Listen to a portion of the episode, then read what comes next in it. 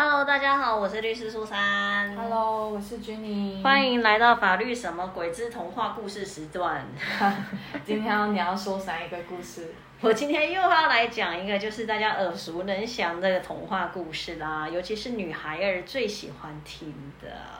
难道是《冰雪奇缘》吗？哦，不是《冰雪奇缘》，或许下礼拜啊。我们今天要讲的是《灰姑娘》辛杜瑞拉啦。啊，《仙女奇缘》，《仙女奇缘》。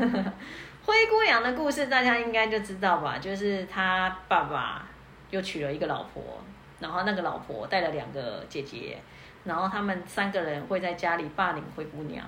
然后呢，灰姑娘就是某一天，她就去参加了那个王子举办的舞会。他就在离开，因为他是受就是那个什么仙女哦，把她弄得漂漂亮亮，给她魔法，让她漂漂亮亮，穿了一双玻璃鞋。然后呢，到十二点的时候魔法就会消失，所以她赶在十二点离前离开的时候，就不小心遗落了一只玻璃鞋。然后呢，这个时候王子就捡到了，所以王子就在寻就在寻找这个他所爱的女孩儿。对，要从一只鞋子找到当晚跟他就是情投意合的对象的故事啦。是的，没错。那这当中，我觉得这个故事如果要讲恐恐怖一点，也有，就是后面不是什么姐姐好像会跺脚，然后为了要能够穿进那个鞋子。这不就是我们中国成语“削足适履”吗？对。好，这个故事呢，我们今天要来讲，哎，这几个罪行或是法律的概念，好像我们比较少讲到。哦，就是我们从那个只玻璃鞋来出发。对。那一只玻璃鞋，因为它不小心掉在那边了，所以呢，在法律上，我们可以说它叫做遗失物。灰姑娘遗失的鞋子啦。对，没错，就是我们遗失物的意思，就是说我其实没有要丢弃、抛弃这个东西，然后但是可能就是偶然之间不小心把它掉了，就是这样。对，对，所以我们会说它是遗失物。嗯，那遗失物来讲呢，基本上呢，哎，我们法律上就是有讲到说，如果你拾得遗失物的时候，其实你应该原则上你应该要交给一些像是警察局啊或者什么的，好。然后让他们来去做处理，这样子。完了，王子没有报警。对，王子这样不对。其实如果说 像我们在捷运站，如果捡到像这种悠游卡啊，或者是什么钱包之类，其实除了交给警察的话，你也可以交给那个就是他们的柜，那个算柜台吗？还是服务台？对，服务台。那他们那边的人其实也会请你留下一些基本的资料，那就是有后续有什么状况也能再跟你联络这样子。嗯，对，因为像我自己就曾经在捷运站捡过的那个信用卡，因为现在很多都是信用卡绑悠游卡嘛，对，那我就是送去他那个服务台，他就是请我留一个基本资料，就这样子。嗯，那我如果说我们一般捡到东西，在路上捡到东西，就是可以交到派出所。那派出所这边原则上啦，他们会有一定的作业流程，他可能会先一样嘛，就请你就是留一下你的基本资料。那他们会跟你清点一下，你到底捡到的是什么东西。那他们会记载在他们就是登记的这个资料上面，基本上应该会给你两联，就是会有两联单呐、就是他们留一联，然后我们自己留一联这样子。嗯，对。然后呢，呃，他们好像就是会在网络上公告，就是说有什么什么分局嘛，捡到什么什么东西。那如果有遗失的民众可以过来，就是找认领这样子。然后如果说这个遗失物的价值，我记得没有错，就是五百元为一个区分点啦。五百元以下的话，警局这边会帮你保管一个月。那如果说超过五百元的话，那他就是会公告六个月以后，如果没有人来领，就会由那个捡到的那个人取得这个东西。懂。对，所以这时候就是首先就是王子他其实应该要拿着那只玻璃鞋，他去报警。那只鞋应该超过五百吧？应该吧，在那个故事里面，那只鞋好像有点独一无二，要价不菲。对，而且毕竟那是什么神仙妈妈变出来的，应该就这么世界上就这么一只吧。对，那除了那个以外呢，其实呢，我记得那时候好像会产生后面故事，就是大家来试鞋子，也是因为王子好像有就是那是什么公告吗？做公告还是？寻人启事。对对对对对，其实这个部分也让我想到，就是我们民法里面有关于的那个什么悬赏广告的规定。那寻人这个王子的寻人启事是用民法上的悬赏广告吗？应该是说，我们的悬赏广告在法条里面的定义是说，以广告声明对完成一定行为的人给予报酬。所以，如果今天王子他刊刊登的悬赏的内容是说，谁能够找到这一只玻璃鞋的主人，那我就给你，比如说五十万美金之类的，那他这个就是一个悬赏广告。所以，完成这个寻人任务的人。就可以获得赏金，没错。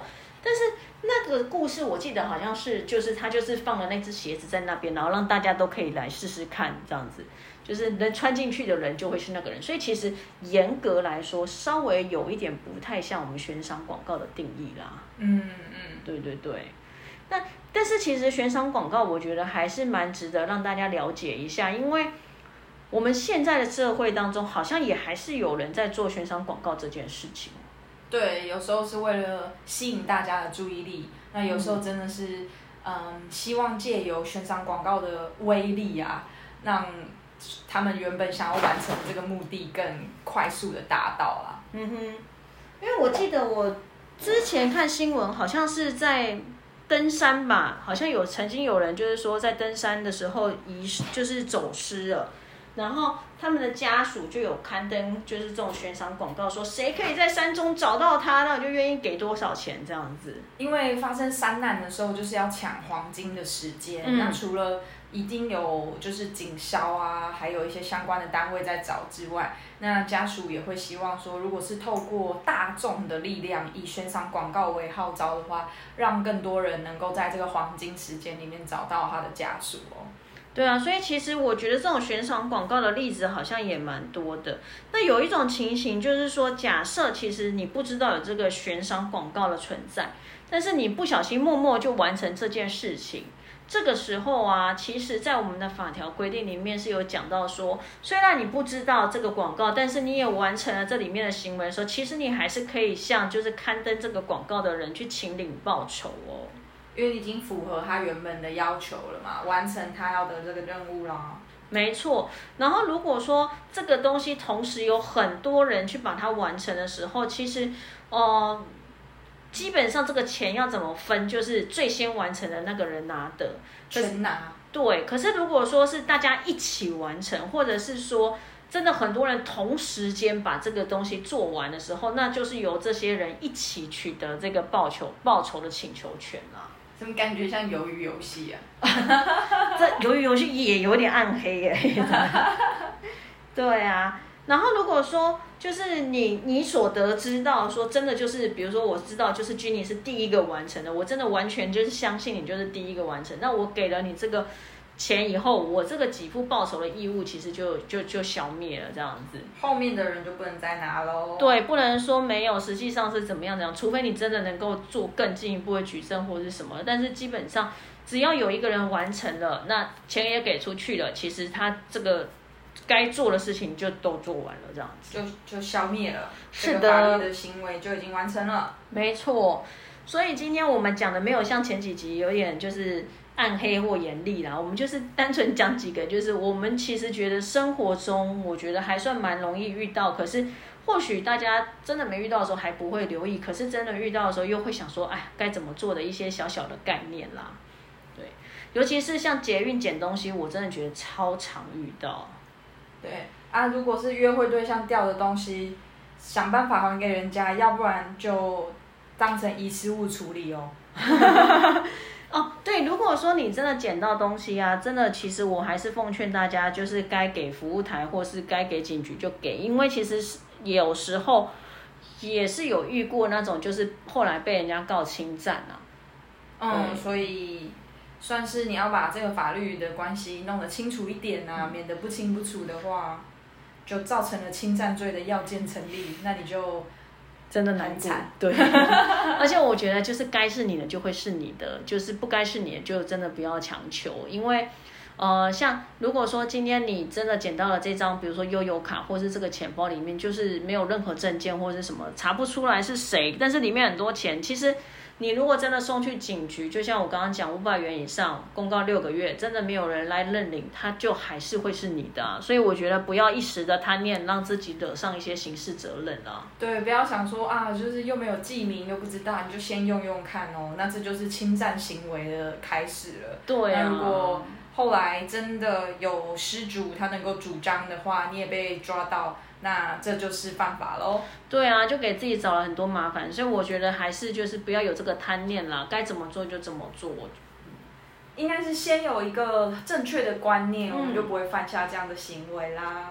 好的，那我们今天就是从灰姑娘来做出发，告诉大家，如果说今天你捡到东西，或者是遇到这种像全商广告这些东西，你有什么样的权利义务可以来做主张？好，以上就是今天灰姑娘的法律故事。